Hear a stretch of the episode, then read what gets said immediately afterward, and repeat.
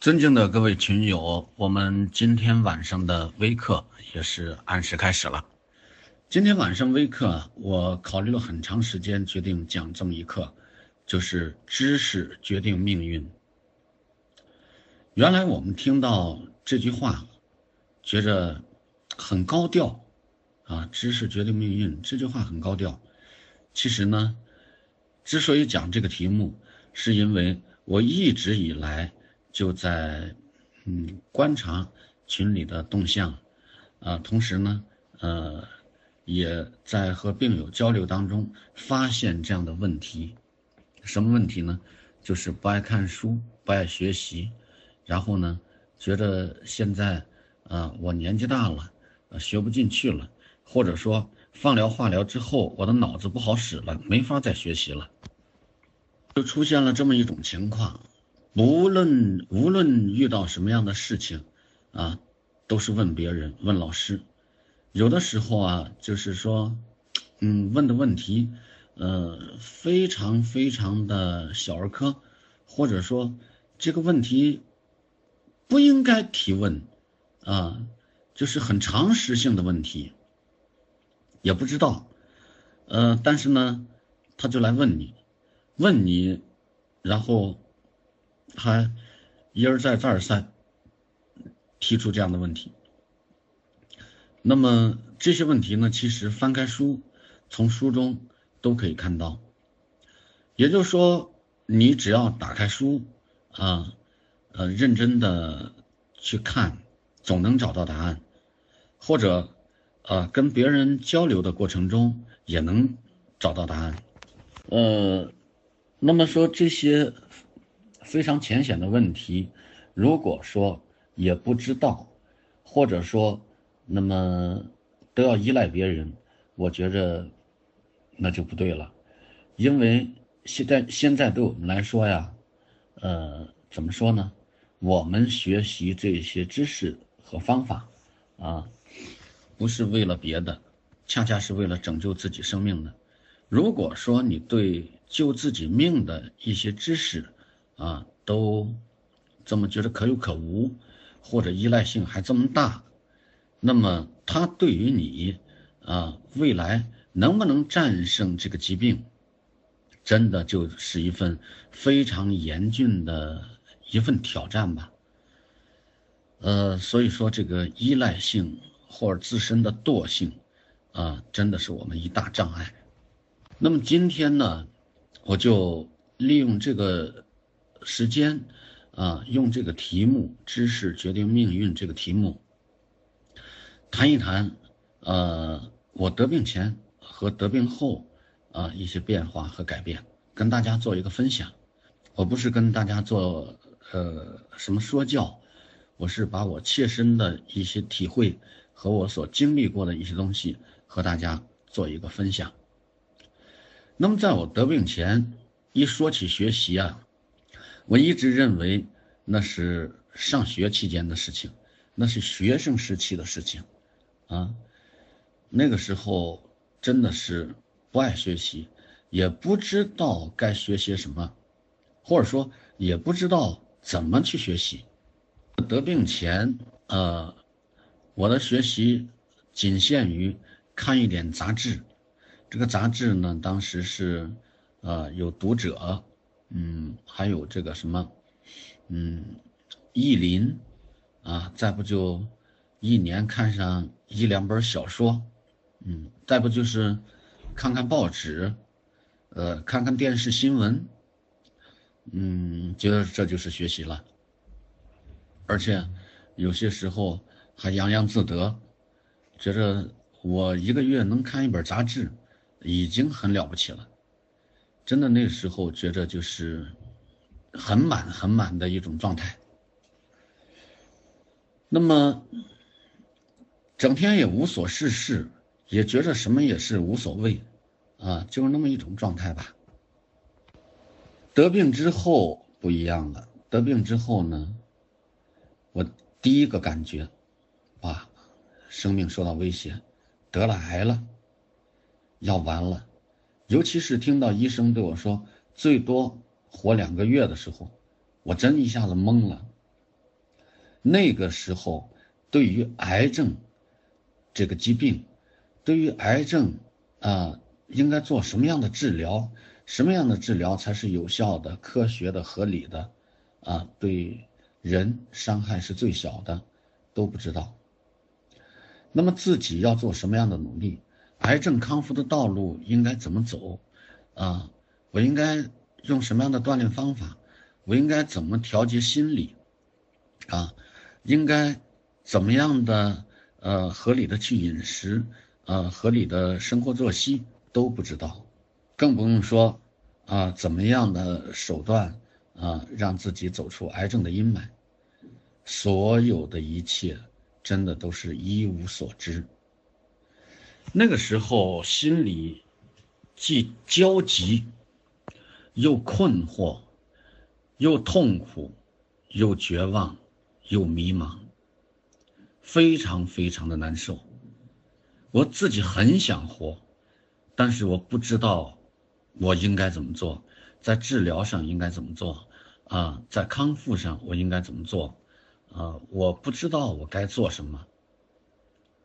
那段日子，我觉得是自己最痛苦的一段时光，整天就是焦躁不安、焦虑不安、提心吊胆，如临深渊、如履薄冰，就这么一种状态。其实看到病房大楼里过来过去都是病人和家属的影子，还有不断的。离开，啊，人世的这些病友，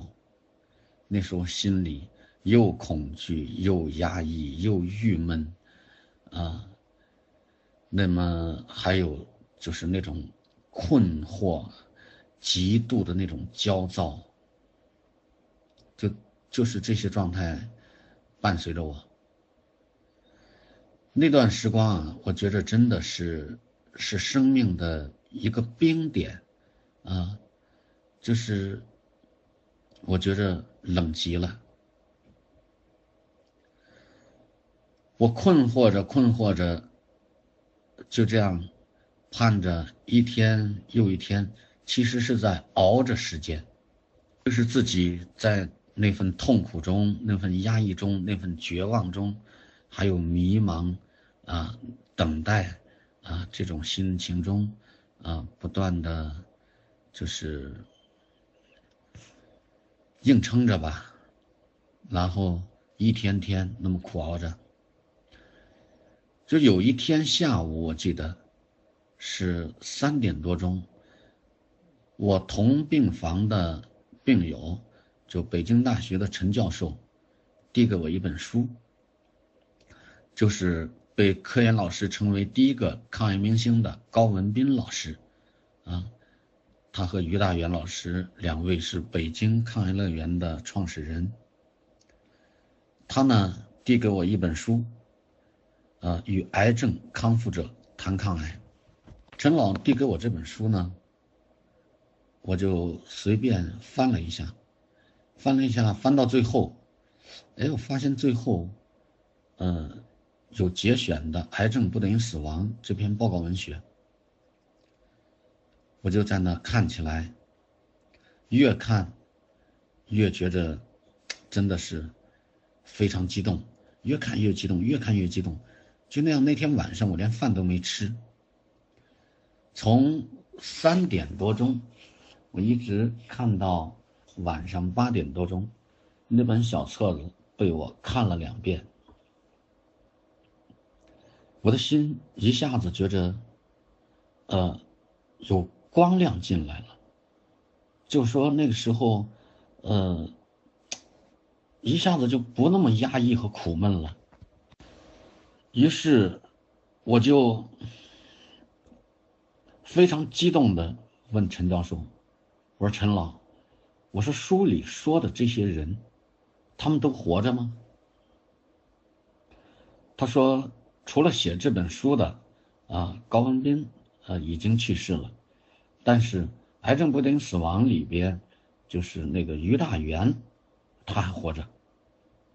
他们这一伙人，啊，在北京，好像是玉渊潭公园，啊，成立了一个群体抗癌的组织，就是癌症病人的一个组织，啊，叫北京抗癌乐园，啊，他们还定期有活动，还教国人气功。当时也没跟我说是哪一天教国林气功，我以为每天都会有老师在那教功，啊，于是就非常兴奋，恨不能真的是一下子就飞过去。就那天晚上失眠了，怎么也睡不着觉了，就是想要赶紧过去看一看，就是这个组织到底是怎么样的，他们怎么样的来拯救、抢救自己的生命，怎么样的去支持别人的生命。说实话，和郭林气功结缘，和于大元、孙云才、何开芳这些老师。啊，结缘，多亏了陈教授的这本书，我才知道癌症患者有这么一种活法，还有这么一个功法，能够拯救癌症患者的生命，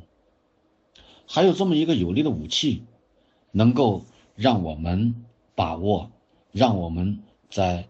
癌症康复当中能够运用它。说实话，从看了那本书开始。也感谢诸位老师为我开启了一段不一样的人生。那么，直到今天回想起，就是自己啊十六年半的癌症治疗和康复的路程，我觉得现在真的是要发自内心的感恩啊得了这场病，同时要发自内心的感恩。遇到于大元老师，遇到孙云才老师和何开芳老师等等这些，不但功德高尚啊，而且是，那就是功法精湛，而且心怀慈悲的这些老师，我一直把这些老师当做我生命当中或人生的导师，在心里，经常的在内心的深处深深的感恩。生命当中能遇到这些人，那么这些人可以说是我生命的贵人。那么回想一下，就是我的这段路程，我觉着就是这本书开启了我学习啊有用的那些能够支持生命、能够拯救自己生命的。知识的这么一段人生旅程旅程吧。有的时候我就开始反思自己得病前所学的那些知识。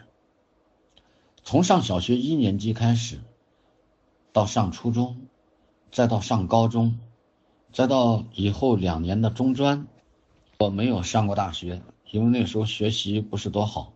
就上了两年的中专。那么学的那些知识，在我得病之后，我发现没有一样能够对我有帮助。嗯，哪些方面有帮助呢？就是能够让我运用以前所学的那些知识，呃，来支持自己的生命，没有一条能够帮上我的。也就是说，在支持生命的这个最重要的这件事情上，以前所学的那些。啊，都是没用的，可以这么说。那么现在得了癌了，我需要学什么知识呢？我需要学怎么能够让我活下来的那些知识和方法，或者说手段。那以前没有这方面的知识，那怎么办？没关系，只要你想活，从头学起。其实，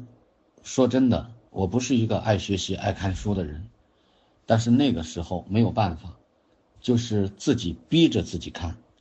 一开始看书是看不进去的，看国林气功的教材，看着看着睡着了，看着看着走神了。一开始看书，简直可以这么说，那个书啊，就是自己的催眠器。拿起书本。看不了十分钟，一下子头一歪睡着了。那怎么办呀？就慢慢的跟自己的内心对话。我经常是叫着自己的名字，在心里问自己：林伟，你想不想活？然后心里回答：想活，想活。除了治疗之外，那你应该做些什么？除了治疗之外，那我应该做的，就是要积极的参与到治疗和康复当中，运用一切有效的手段。啊，去抢救自己的生命，去争取自己的生存权利。好，那既然是这个样子的话，那具体来说啊，你应该怎么做？那自己在心里有回答：多向成功者学习，多向老师交流，多和老师交流，啊，多向书本学习。那你现在看不到十分钟就睡着了，你怎么学习？啊，一问一答在心里，一问一答逼着自己去回答。啊，我经常是在心里一问一答，把自己问的面红耳赤。然后就开始从十分钟、二十分钟、半个小时，啊，渐渐的四十分钟、一个小时，就这样的去看书学习、做笔记。因为有些时候啊，呃，你在呢，越是想用心的记住些东西，可是你越记不住。但是呢，我真的就想起我高中时期语文老师的一句话，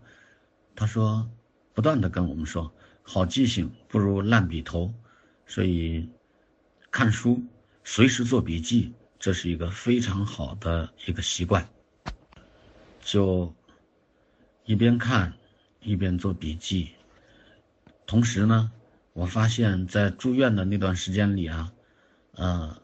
还有一个这个现象，就是对我帮助非常大的。呃，我害怕记不住，就不断的在记笔记的同时，啊，不断的念一遍，念一遍，念一遍，然后呢，把这些东西啊，我接着我就给身边的这些病友去讲，讲一遍。可能比记一遍，哎，记得还多。回去再看看刚才讲的漏了哪些，然后再去给另外一部分人讲一遍，就不断的讲，不断的讲，这样呢，我就记住了很多很多书上的一些知识。那个时候书并不多，啊，看的书并不多。说看的书并不多，但是我记得却很扎实。啊，就是刚才说了一个是得益于一边看书一边记笔记，另外一个呢就是得益于，呃一边看书一边讲给别人听，啊，就是给我真的是让我受益匪浅，受益不少。那我从那个时候，呃就开始了认真的学习这些有用的救命的知识。《癌症不等死亡》这本书啊，可以这么说，是放在我案头，或者说放在我床头，那个随时都拿过来要看的，要补充能量的这样一本书。然后呢，我又买了这个《康复是一次旅行》，啊，这本书是英国的一个癌症专家他写的一本书。因为他本来就是一个癌症专家，然后呢，他的夫人又得了直肠癌，在陪着他夫人求医问药的过程当中，啊，他真的是，呃，两个人历尽了艰难，在他夫人五年康复以后，他把，呃，陪同他夫人，呃，就是求医治疗的这些心理路程呢。写成了这本书，叫《康复是一次旅行》。那么这本书呢，被世界卫生组织癌症署的官员啊郑重的向所有的癌症患者推荐。那么，呃，它的销售量在零一年的时候就超过了三千万册。看完了这本书，我又陆续看了，就像这个《康复之本》啊。还有这个其他的一些书，从那个时候开始，呃，我也开始就是和更更多的抗癌明星不断的交流，啊，那么像这个呃这些老师们啊，不断的请教，那么越来越多的呢，我就掌握了癌症康复的一些知识。随着这些知识掌握，我对癌症这个疾病的了解也越来越多，啊。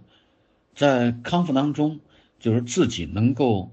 呃，非常自信的去运用的一些方法和手段，啊，掌握的也越来越多了。这个我就是看书交流的同时，我觉着国林气功，它既然是一个救命的功法，我就要用心的去学习，用心的去对待。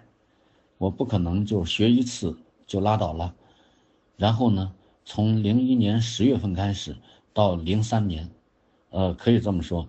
几乎是，呃，于大元老师的班我没有落下过。那我现在还没记起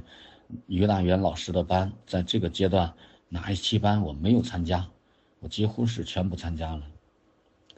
无论是他的普通班、提高班，还是辅导员培训班，啊，我都参加了，啊，期间还参加了。呃，很多次何开芳老师组织的班，呃，那么零四年以后呢，就是一直到现在就跟随着孙云才老师，那么这些老师呢，真的是不断的啊引导着我啊这个去学习啊去向着呃沿着康复道路吧，可以这么说，越走越远。越走越坚定，越走越自信，越走越踏实。那么从二零零三年开始，我又开始啊，就是学进行了这个传统文化的学习。传统文化的书啊，我首先是从呃南怀瑾先生的书看起，然后呢，又买了由南怀瑾先生啊亲自校订的。啊，王才贵博士他们校定的，就是那个《大学》《中庸》《论语》《孟子》《黄帝内经》，这里边还有《诗经》啊等等这些书。这些书呢，都是从《大学》《中庸》啊《论语》，我就那时候下定决心，因为呃打化疗之后啊，记忆力确实是衰退，然后。拿到这些书之后啊，我越来越觉得中国传统文化的东西，它本来就是修身治德的，啊，那么本来就是修身养性的。那么如果说我们把自己的身心，啊调理好，把自己的内在的环境调理好，那么用传统文化的这些善知识啊，来濡养我们、滋养我们的生命。那我觉得是非常有用处的，于是就决定开始背诵这些书。只记忆不好，啊，我就给自己定了个原则，就是每天要这个呃读一遍《大学》，每天呃要读一段《论语》，啊，每天要读一章老子的《道德经》，啊，老子《道德经》五千言八十一章，每天读一章，每天读一章。啊，我也不期待每天，呃，读上一遍两遍就能记住它，反正我每天都坚持读，每天都坚持读。那个时候真的时间排得满满的，早晨起来先去练功，练完功，呃，练完一个自然行功，一个特快之后呢，气化，呃，休息好了之后，我就去冬泳，冬泳完了之后，啊，穿上衣服，慢跑一下，让自己身体热起来之后再去吃饭。在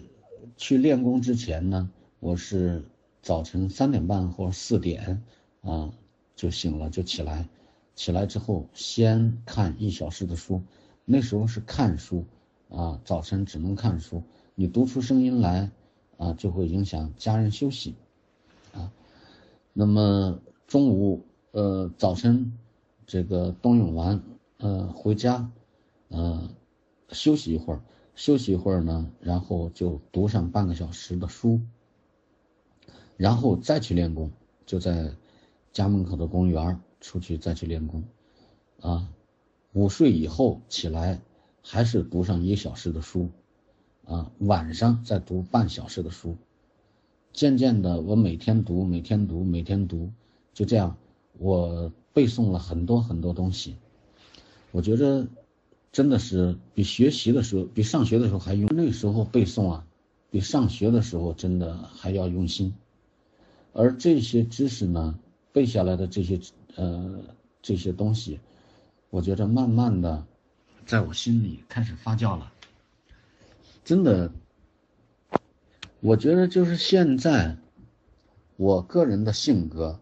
包括我的一些习惯，改变了很多很多。就包括以前，啊，我说话，啊，也是语速非常快，同时呢，呃，经常很不礼貌的去打断别人的说话，啊，不知道什么是聆听，也不知道怎样的去尊重别人，然后呢，就是说这个吃饭呐、走路啊都是非常急的状态。这个人的性子就是比较急的状态。那么从学习了传统文化的这些知识之后，啊，结合不断的去看郭林气功的这些书，啊，嗯，我越来越觉着，就是我们的这个气功状态，不仅仅是要在练功的时候，啊，让自己进入气功的状态。在生活当中，啊，我们更要好好的来修养自己的身心，啊，修身养性。那于是就提出了生活气功化、气功生活化的啊，呃，这个口号吧。那么说，我一直认为，我们练功啊，那几个小时其实练的是一个小功，而在现实的生活中。真正的去用心的修养自己，才是练的大功。那么，恰恰是在生活当中，呃，我们不懂得怎样的去，呃，修养自己，所以还是像原来一样，即使得了病，嗯，还是照样去拼命，照样去着急，照样去急躁，照样去生气。所以，那么，即使我们每天都坚持练功，啊，疗效也真的未必，呃，就有，或者说疗效未必就好。那么有些时候，说实话，这个功有没有毛病？这个功是真的没有毛病，它确实是我们的一个治病抗癌的有力武器。我现在真的这十几年，越来越觉着功没毛病。那为何练功的这么多，有些人有疗效，有些人没疗效呢？我一直觉得，呃，那是练功的人有问题。也就是说，我们不能仅仅在练功场上让自己安静，何况有很多很多朋友在练功的时候杂念还那么多呢？我们不仅要在练功场上啊，就是让自己心平气和、心安神静。更重要的是，在生活当中，我们也要学会去接纳，学会去拥抱，学会去赞美，啊，学会自己，嗯，就是无论遇到什么样的事儿，什么样的人，我都能接受，并且努力的让自己改变，才是最难的。那么，如果说面对癌症这么严重的，呃，这么一种疾病，我们如果不下定决心去改变，不下定决心去战胜自己的依赖性、惰性和软弱性，啊，让一切真的是，呃，都从头再来，让自己咬紧牙关，啊，真的，一开始是要咬紧牙关的，啊，努力的坚持下去，呃，那我觉着。癌症康复是没有希望的，那只有我们认识到了，就是改变的重要性，学习的重要性，学习这些有效的善知识、有效的支持生命的手段和方法的重要性，并且能够呃脚踏实地的去坚持，有希望一步一步走出来，我们才能有希望啊，就是争取回自己生存的权利。这不是一个口号，真的是，就是说，这是我自己，呃，这么多年吧，呃，切身的一个体会和感悟，我是跟大家在分享。其实我在给大家分享这些的时候，我心里啊，都是在回想着我一步一步走过来的那些路，啊，那一串串脚印，一行行脚印，啊，包括。一次次退缩，然后又一次次的坚持，啊，包括一次次的软弱，然后对自己又一次一次的说服，啊，一次一次的自己去鼓励自己，一次一次的不断的去问心，啊，真的是就这么一天天过来的。随着时间的推移，呃，我发现自己，呃，知识面越来越宽，心呢真的是也越来越平静，那。在练功的时候，真的就明显的能感觉到，原来呃，在一开始练功的时候，无论练多久啊，都是手脚冰凉。慢慢的，真的就是心静下来了，身体也就逐渐逐渐的开始放松下来了。身体一放松，有的时候松静站立三个开合做完了，手瞬间就热起来了，然后自然行功走的真的是。我觉得那份感觉特别舒服，啊，手脚热乎乎的，啊，心里非常安静，哎呀，身体非常放松，悠哉悠哉，真的就像闲庭信步一样。慢的不但是让自己，啊，越来越喜欢上了国林气功，啊，自己也越来越能够坚持下来，而且自己的心呢，也都是越来越沉静了。那么，从零九年开始，啊，我又开始了中医知识的一些学习，啊，一些简单的中医知识。我觉得郭林气功这个功法，它主要是来自中医的经络理论和气血理论，啊，那么它的阴阳的调整、虚实的辩证，还有补泻的原则。那么都是从中医里边啊来的。那么如果我们要想练好这功，不接触一点或者不学习一点中医知识，那是远远不够的。我就交了很多很多的中医朋友，啊，那么同时呢，也看了一些中医的一些书籍资料，我越来越觉着中国传统文化的博大精深，越来越觉着。郭林七阴气功，啊，这个功法看似那么一套简单的动作，啊，它里边包含的真的是功力功法，简直是太深奥了。越学习，啊，觉着就是自己越无知，越不知道该怎么练了，啊，这这个给别人讲这功法的时候，也不像以前那么敢讲了。那我以前讲课当中。我跟大家分享过，我说我在北京玉渊潭公园学功，都是上午去学习，下午我回来就教。当时我就那么认为，我觉得不就这么一个动作吗？我把这个动作练熟练了，不就 OK 了？然后我就可以这个教别人，有什么了不起的？但是那时候完全没有想到，这功法可不是简简单单的那样一一套动作。那么现在我们还有很多朋友就是这样认为，认为国林气功啊有很多是叫速成班，这个速成班呢，一个礼拜我教给你这些套功法，或者十套，或者七套，或者八套，然后呢你自己就回去练。那如果说参加这样的班，对于呃一个新患者来说啊，我认识这个功法，这功法入门。还是可以的，我先练起来。但是这个速成班如果学完了，不加上自己的切身的感悟，加上自己的再学习，那我觉得这个速成班是没有用的，甚至对于一些人来说，它是有害的。为什么呢？你这个速成班一知半解，只学了那么一点动作，然后只学了那么一点式子，它的五种导引法、它的公理功法、它的特点啊、它的禁忌，那包括一些注意事项啊，你都不知道，你怎么能够练好这功呢？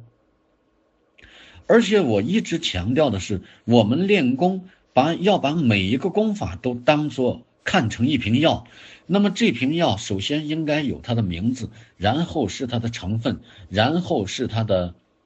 治疗哪些疾病啊，也就是说它的功效，然后就再有它的这个禁忌，哪些人能吃，哪些人不能吃，有它的服用方法，还有就是说这个一些注意事项等等。那你这些东西你都嗯不知道的话，你怎么能够去练好这个功，并且用这个功来治好自己的病呢？我们有些朋友，我觉着他也在练功，但是他从心里来说，呃，我们一眼都能看出来，他对这个功并不重视。那么你练这个功的目的是什么呢？所以，一个郭林气功。我们真的就要活到老学到老研究到老实践到老，这样才行。那么，既然我们要练这个功，我们就要达到我们练这个功的目的，啊，达到一个目标。我们的目标是什么？就是要让我们通过练习这功法，我们不但能活着，而且是好好的活着，高质量的活着。既然我们练这个功，就要确定这样一个目标。既然确定了这个目标，我们就要有切实可行的计划。有了切实可行的计划，还要脚踏实地的去践行。除了脚踏实地的去践行、去坚持，我们还要认真的研究，啊，认真的学习，不断的去，呃，参加老师的嗯这些系统的培训班啊和。开明星交流和有经验的老师交流，这样我们才有可能把这个功啊练出它应有的疗效来。那么，如果说我学了几天，然后就自己闷着头傻练，那这样我觉着不是一个可取的这么一个方式。那么，除了传统文化的学习，除了郭林气功相关知识的学习。那么说到郭林气功相关知识的学习啊，呃，还要说一下，就是《郭林气功为什么治病抗癌》这本书，呃，在零六年啊，我到这个郭林老师家里去，和郭林老师家的老伴儿啊做了一个交流，然后那时候这本书啊已经是断档了，那我觉得这本书挺可惜。我就跟林老商量，我说能不能我们来出版这本书，因为给我三十年的版权。林老当时就答应了，并且给我签了一个协议。那么重新审定这本书的稿子呢？呃，我一遍一遍的看，当时看不懂，看不进去，看不进去就硬看，看了十五六遍之后依然看不进去。可是有一天拿着这本书。啊！我突然一下子真就觉得自己开窍了，看了十六七遍以后才开始开窍，然后这本书我真的就是越看越感兴趣，越看越激动。那这本书呢，就前前后后截止到现在，我忘记了是看了八十四遍还是八十六遍，反正是八十多遍。真的是这本书给了我极大极大的启发和帮助。所以说，要练好这个功，就要一遍一遍深入细致的去看郭林老师的原著，啊，看当时郭林老师授权啊为他写书的啊这些老师的那些呃原著，比如说陶炳福老师的书，比如说呃这个侯广林老师的书，比如说黄松孝老师的书。这当时，呃，这三位老师呢，都是郭林老师授权让他们呃写的这些教材，那么也都是经过郭林老师审核审定过的，所以这些教材啊，都是我们必读的一些读物。那么现在在网上或者一些旧书店里、旧书摊上，呃，有些时候还能淘到这些书。那我希望呢，我们嗯热爱国林气功的家人们，呃，那真的是，呃，积极的想用国林气功这个有力武器来拯救自己生命的这些家人，要多搜集一下这些呃郭林老师的这些书。说起郭林气功啊，呃。真的有些功法真的是立竿见影，比如说消水功，比如说一些按摩功，啊，比如说脚棍功、手棍功，真是啊，我们淄博有好多好多病友，啊，胸水啊，或者是腹水啊，他们做了按摩功之后啊，很快很快，一个礼拜十天左右，啊，胸水就明显的消下去，啊，呃，这个大半或者是完全消下去。啊，有的甚至他连晚上睡觉都躺不下，那么做了十天半个月的消水功之后，疗效非常非常的好。但是这些我们不能依仅仅依赖老师去教啊，现在一般的办班都没有教消水功的，那这些病友都是几乎是看书自学的，所以说这个学习现在相当于用这些善知识。这些方法来救自己的命。那么，除了传统文化的学习之后啊，我还从零九年开始参加了教练技术啊，呃，NLP 呀，啊，还有一些有关于心灵成长的一些课程的学习和培训。我觉得这些这些东西啊，也真实不但开阔了我的视野，啊，打开了。我一扇又一扇的心灵的窗户，同时让我也拥有了啊，从不同角度去看待人和事的这么一种能力，啊，让我同时也拥有了一种自我觉知的能力。所以，我觉着，就这些学习，啊，呃，加上自己不断的就是啊钻研过灵气功。有效的这些知识和方法，啊，等等这些手段和方法，啊，让我一天比一天自信，让我一天比一天内心更加平静，呃，同时 也让我拥有了，嗯，一些能力，就是说能够用自己所学到的这些知识，啊，在教工当中所积累的这些经验，去帮助和支持更多的。需要支持的生命，那么这些带给我的，就是不仅仅是有效的啊，能够支持生命的知识和方法，也让自己知识面越来越宽，啊，也不断的丰富了自己，自己的知识面越来越丰富了，就是也让自己讲课内容啊也会越来越丰富，同时啊又让自己受益。那么，尤其是在心灵成长方面，在认识事物、认识问题啊、看待问题啊方面，啊，真的是感觉不一样的。那么，从无论是走路的速度啊、说话的语速啊等等这些方面，我都觉着，呃，就我身边的人，包括我的家人，他们都说，真的是和原来大不一样了。原来那种火爆脾气。啊，容不得别人，啊，就是看不惯别人，啊，总是这个爱发火，总是着急，啊，就是说话容不得别人插嘴，等等这些毛病，真的是在这些年，慢慢的离我渐这些毛病呢，就是真的是，呃，离我渐行渐远了。那么从去年五月份开始，啊，我又接触了。啊，这个樊登读书会，我从接触了樊登读书会之后啊，我就感觉让自己就真的是非常惊喜。为什么这样说呢？就是原来我看书，说实话，要选择一本有用的书啊，自己能够静下心来去看，还真是不容易。而樊登老师他的这个读书会呢，啊，虽然是每天一块钱，我觉得这每天一块钱，你就是再穷的人都能拿得出来。说实话，我没少替樊登老师啊推荐这个这个，呃，他的读书会，呃，真是也很多人通过我推荐加入进来，这我还真没有说什么呃特别的好处。我就只想让更多的有缘人，啊，能够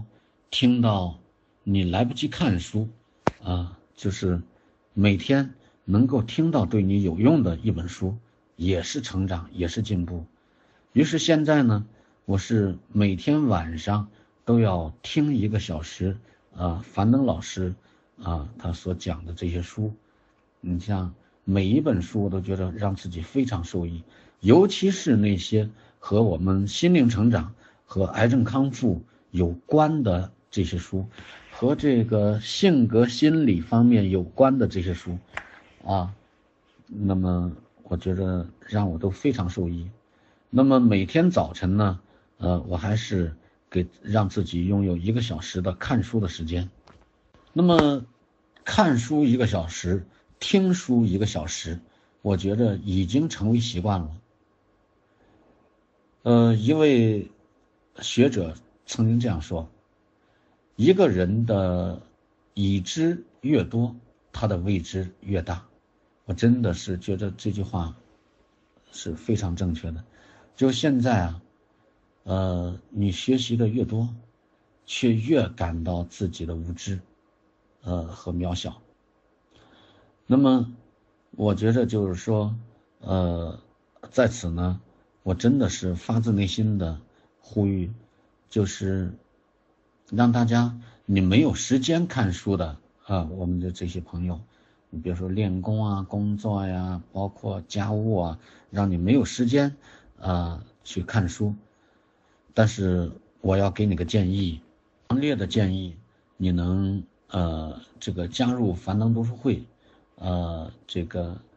听听呃樊登老师讲述。你可以一边做着家务一边听，或者是临睡前听，或者是呃，甚至开车的时候啊，我都听，嗯，或者是出差的时候在车上我也听，啊，我觉得这都是非常好的获取知识，啊，能够支持我们心灵成长的一个非常好的渠道。那么现在想来，让自己真的是拥有这个巨大改变呢？从不爱看书到。主动的去看书，主动的去学习，啊，拥有这个巨大改变的，我觉得还是自己得的这场病，这个癌症。那么对比我们现在啊，很多很多病友，一些普通的治疗知识，一些普通的用药的常识，一些营养饮食的知识，中医药的知识，啊，特别是郭林心气功的这些知识，呃，真的还是远远远远的不够啊。而且这些朋友呢。依赖性特别强，总是一有问题，他先问别人。在这里头，嗯，且不说别人有没有那么多时间，就是说你的生命你自己不去积极主动的去拯救、去争取，那么你还不知道啊，康复所有的一切都要靠自己，而不能靠别人，这一切都必须要从头再来，啊。你还在有这么大的依赖性，那是根本不行的。我们原来学习这些有效的知识，啊，我们上学啊，学习这些是为了有个更好的工作，说，呃，是为了让自己拥有一个更好的生活环境和状态。而现在的学习，真的是完全是在拯救自己的生命，而。不仅拯救自己的生命，也是为了让自己有一个更好的生命状态，啊，和更好的呃一份生命质量。那么没了生命，其他一切都是虚无缥缈的，啊，或者说其他一切都是零。那么，所以说现在认真学习，它真的是不是为别的，就是为了我们自己救自己。所以说呢，我强烈的呼吁，呼吁那些还是继续懒惰、继续为自己找借口的朋友，从现在开始，让我们一起开始学习，能够拯救生命，啊，支持生命，能够支持我们生命和心灵成长的那些善知识，让我们一起来，呃，多读书，读好书。呃，说好话，做好人，不但用这些知识来拯救自己，同时也能支持身边那些需要支持的生命，让我们所有人的生命，让我们所有病友的生命能够一起成长。好，那么今天晚上的微课就到这里，也衷心的感恩各位老师。各位群友的一路陪伴，感谢大家的收听，谢谢。